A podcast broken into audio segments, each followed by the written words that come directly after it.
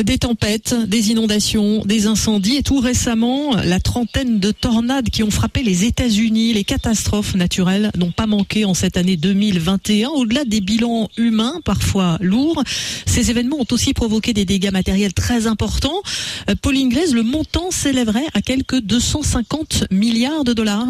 Oui, ce chiffre publié par le réassureur Swiss Re euh, n'est qu'une première estimation. Il ne prend pas en compte les événements survenus euh, en décembre. Les dégâts occasionnés par la récente série de tornades aux États-Unis ne sont donc pas inclus dans cette estimation déjà colossale. 250 milliards de dollars, cela représente, Nathalie, une hausse de 24% par rapport à l'an dernier.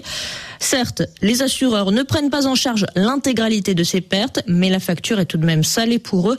Elle est évaluée à 105 milliards de dollars, en hausse de 17% par rapport à 2020. Cela en fait, euh, en ce qui concerne les catastrophes naturelles, la quatrième année la plus coûteuse pour les compagnies d'assurance depuis 1970. Euh, quelles sont, euh, Pauline, les catastrophes qui ont coûté le plus cher aux assureurs cette année? Eh bien, Ida a porté le plus gros coup à leur portefeuille. La facture pour les assureurs de cette tempête qui a provoqué des inondations à New York s'élèvent à environ 30 voire 32 milliards de dollars. Suit la vague de froid sur le Texas. En Europe, les inondations en Allemagne et en Belgique ont entraîné une perte économique de 40 milliards de dollars, dont 13 déboursés par les assurances. Et les pertes pour les assureurs ont tendance à augmenter Oui, elles auraient grimpé de 5 à 6 par an au cours des dernières décennies, selon Swiss Re. La Fédération française de l'assurance prévoit une explosion des coûts liés aux sinistres climatiques.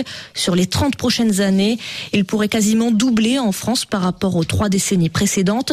Une partie s'explique par l'enrichissement du pays, plus les biens matériels sont nombreux et chers, plus l'impact financier est important, mais plus d'un tiers de l'augmentation prévue serait due au changement climatique. D'où un intérêt croissant pour la prévention? La prévention contre le réchauffement climatique, d'une part.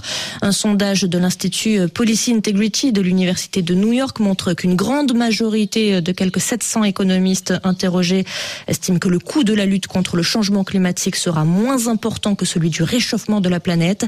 Les trois quarts jugent nécessaire des actions drastiques et immédiates. En 2015, seulement la moitié était de cet avis. Et les assureurs peuvent prendre leur part. Une alliance Net Zero Insurance a été créée il y a quelques mois avec un objectif final pas vraiment immédiat, lui, la neutralité carbone de leur portefeuille de souscription d'ici à 2050. Essayer de limiter euh, le réchauffement climatique ne doit pas empêcher de s'y adapter. La Fédération française d'assurance considère d'ailleurs que la prévention et la résilience sont des leviers prioritaires. En attendant, s'assurer, Pauline, pourrait coûter plus cher. Oui, les primes pourraient grimper euh, de 3,7% en 2022 selon Swiss. Payer plus cher ou peut-être un jour avoir du mal à s'assurer, Nathalie. La Banque de France estime que l'assurabilité de certains risques pourrait à terme se poser. Des assureurs se montrent parfois déjà euh, plus frileux. C'est le cas en Californie où les incendies se multiplient. Les autorités euh, ont même mis en place ces dernières années des moratoires pour éviter que des résidents soient privés d'assurance habitation. Et Pauline, les catastrophes naturelles ne sont pas les seules sources de dépenses des assureurs. Euh, les sinistres dits humains, comme les accidents industriels, ont engendré des pertes économiques à 9 milliards de dollars, en chute par rapport euh, à 2020. En revanche, avec la surmortalité découlant de la pandémie de Covid-19, les demandes de dédommagement auprès des assureurs vie ont augmenté, entre autres aux États-Unis et dans certains pays latino-américains comme le Brésil et le Mexique. Merci Pauline Glaise, RFI